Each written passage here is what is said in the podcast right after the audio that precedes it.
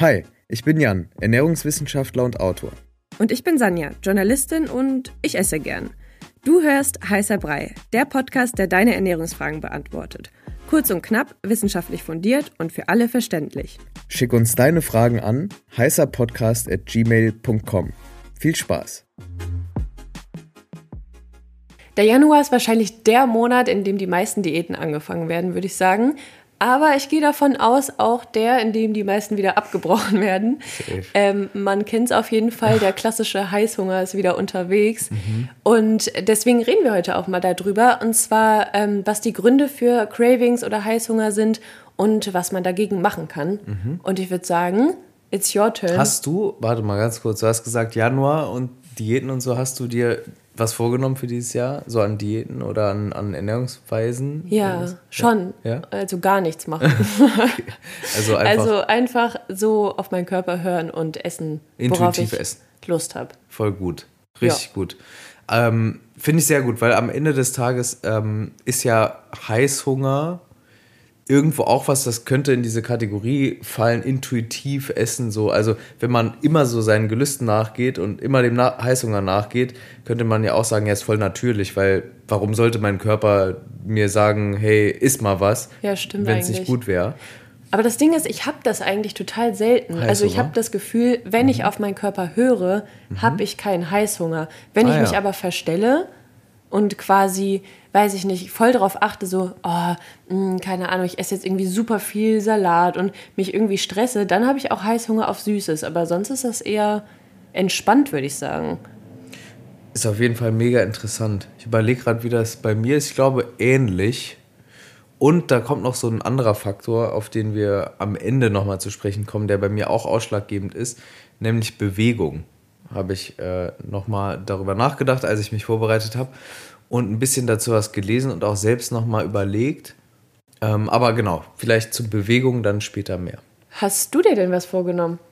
Ich habe gar nicht zurückgefragt. Nee, also was Ernährung angeht, nur mehr selbst kochen.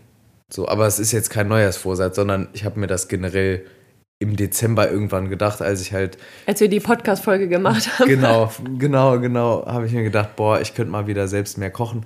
Und muss auch sagen, so die ersten Tage jetzt im Januar war es auch richtig cool. Also es hat wieder voll Spaß gemacht, selbst zu kochen und auch so die Sachen dann zu essen. Also es schmeckt einfach geiler irgendwie, finde ich. Noch. Und hast du Cravings, Heißhunger? Nee, echt gar, also gar nicht mehr. Ich hatte, ich hatte sehr, sehr lange Cravings, ja, also echt lang. Ähm, und habe jetzt auch nochmal geguckt, also was sind eigentlich so die Gründe?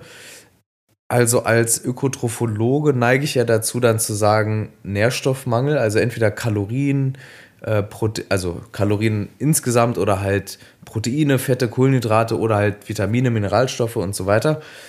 Aber das ist halt nur die eine Seite der Medaille. Ist zwar super wichtig, das zu verstehen, also dass auch Heißhunger eigentlich ja was Gutes war, mal als Signal, nämlich wir brauchen jetzt Energie. So, das ist das eine bei einem Nährstoffmangel. Ist auch so eine der häufigsten Erklärungen, die man, glaube ich, so liest. Aber eine andere ist halt auch äh, mentale Gründe. Wenn es einem also nicht gut geht, wenn man Stress hat, wenn man nicht ausgeschlafen ist, neigt man mehr zu diesem Emotional Eating, ähm, was man auch oft liest. Ich finde auch, ich wollte gerade sagen, das ist, glaube ich, das, was ich sogar mehr lese. Also mhm. so, so okay. Nährstoffmangel lese ich eher weniger. Okay. Also das fand ich eher interessant, dass es halt auch was, also klar, so ein Kaloriendefizit, das ist schon klar, das äh, kennt man. Ja. Aber dass es zum Beispiel jetzt auch mal Vitamine oder, weiß ich nicht, irgendwelche Mineralstoffe mhm. sein können, das fand ich schon irgendwie. Genau, krass. also das kann auch sein, ne, dass man wirklich einen, einen Vitaminmangel hat und dann, weil der Körper natürlich sehr, sehr gut darin ist, uns eigentlich Signale zu senden, wenn irgendwas nicht passt, müssen halt noch nur drauf hören. Ähm, da kann es dazu kommen. Aber man muss auch fairerweise sagen, die Datenlage zu beiden Gründen, Ursachen, ist gar nicht so gut. Also man weiß ehrlich gesagt nicht genau, was so die Hauptgründe sind. Das sind vor allem Theorien, ähm, aber so richtig gut untersucht ist es nicht und ist auch schwer, wenn man mal überlegt, also wie willst du das an Menschen untersuchen? Ja, stimmt. Ne? Also du, da verlässt man sich relativ viel auf so Fragebögen und ähm, eben so theoretische Herleitungen. So, aber ähm, am Ende des Tages ist es wahrscheinlich ein Wechselspiel der beiden Sachen. Also einmal physiologische und einmal psychologische Gründe. Also Nährstoffmangel und eben ähm, psychische Gründe wie Stress und, und generell Emotionen. So. Und wenn man zum Beispiel jetzt eine Diät macht, also jetzt im Januar eine anfängt und sich nach zwei Wochen denkt, so, oh mein Gott, ich habe so viel Heißhunger, ja. dann liegt es ja fast auf der Hand, äh, woran es liegt. Voll. Und noch, noch eine andere Sache, also das geht so ein bisschen Hand in Hand mit beidem, so Erschöpfung habe ich es genannt, Erschöpfung und Schlafprobleme, weil Erschöpfung, was du meintest, durch so viel Training und irgendwie Diäten dann, also Kaloriendefizit und, und viel Stress durch mehr Sport als davor, das kann halt dann eben auch zu krasser Erschöpfung führen und dann kennt, also kenne ich das auch, ähm, dass man gerade an so Pausetagen dann, also wenn man keinen Sport macht, dann krass Hunger hat. Also bei, an den Sporttagen eher nicht, aber dann, wenn der Körper so, sozusagen die Gelegenheit hat, dann nimmt er sich das auch wieder zurück oder verlangt es wieder. Ähm, und, und generell also Schlafprobleme, da hatten wir auch schon öfter mal drüber gesprochen, ähm, können dazu führen, dass eben äh, hungerregulierende Hormone wie Grelin und Leptin außer Balance geraten und das wiederum führt dann auch zu Heißhunger. Mhm. Okay, jetzt aber mal, um die Leute nicht zu demotivieren, die mhm. gerade eine Diät machen. Ich habe mich gerade gefragt, wie ist es denn, wenn ich meine Diät jetzt durchziehen will oder meine Ernährungsumstellung und ich habe irgendwie jetzt, merke schon, ich habe seit zwei Wochen mega Heißhunger.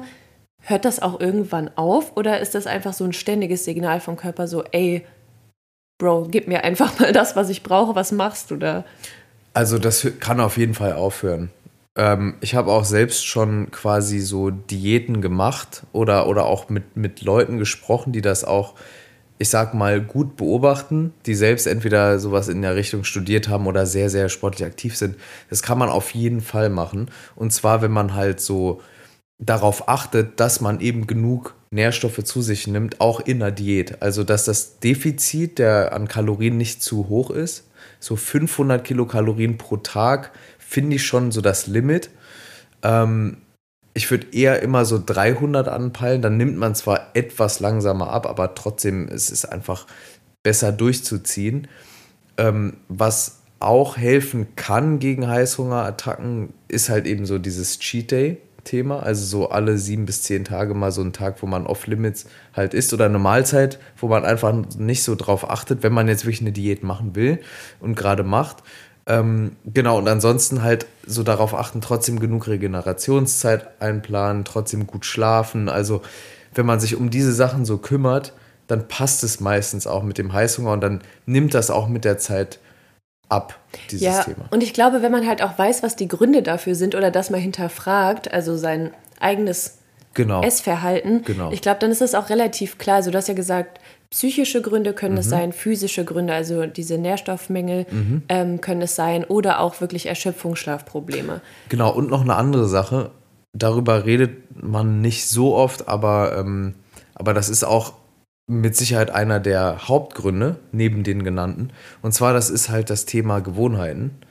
Ähm, wenn man die Gewohnheit hat, nach jedem Essen oder oft Süßes zu essen, dann verlangt der Körper das auch. Und wenn man dann auf einmal anfängt, weniger süß zu essen. Oder es direkt cuttet. Oder es direkt ja. von 0 auf 100 cuttet, ähm, dann ist natürlich klar, dass der Körper erstmal eine Zeit braucht, um eben diese Gewohnheit auch wieder abzulegen. Mhm. So, also das ist halt noch ein anderes Thema.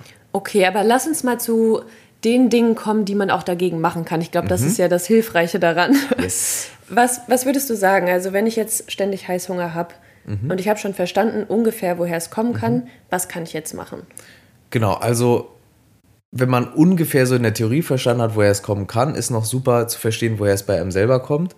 Und da hilft halt total, ein Ernährungstagebuch zu führen oder halt so ein Heißhungertagebuch dann in dem Fall einfach aufzuschreiben, wann habe ich denn Heißhunger? Ist es halt eher abends, wenn ich geschafft von der Arbeit oder von der Uni komme oder ist es irgendwie am Wochenende vor allem? Ist es, äh, wenn ich zu strikte Routinen habe oder ist es, wenn ich zu loose lebe, also ne, wenn mir alles egal, also wann tritt es bei mir auf? Was, was sind bei mir so die Gründe? Also das kann auf jeden Fall ähm, oder hilft auf jeden Fall und dann auch ganz klar so, wenn man dazu neigt, so dieses Emotional Eating zu machen, dann halt da auch zu überlegen, woher kommt es? Also wie fühle ich mich, wenn ich Heißhungerattacken habe? Also es gibt Leute, die haben vor allem Lust auf so süße Sachen, wenn die voll gut drauf sind und es gibt Leute, die haben Lust auf Süßes, wenn sie super gestresst sind oder wenn sie halt schlecht drauf sind. Also das ist auch sehr, sehr unterschiedlich. Mhm. Die einen machen es zur Belohnung und denken dann, hey, safe, also Mega jetzt will geil. ich auf jeden Fall was und jetzt brauche ich auch auf jeden Fall was. Und bei den anderen eher Coping, ne? Ganz genau. Ja. Ähm, ansonsten, wie gesagt, nährstoffreich ernähren, also ähm, viel Obst, Gemüse, Hülsenfrüchte, eine ballaststoffreich selbst kochen, so die Basics, viel Wasser trinken, genug Wasser trinken.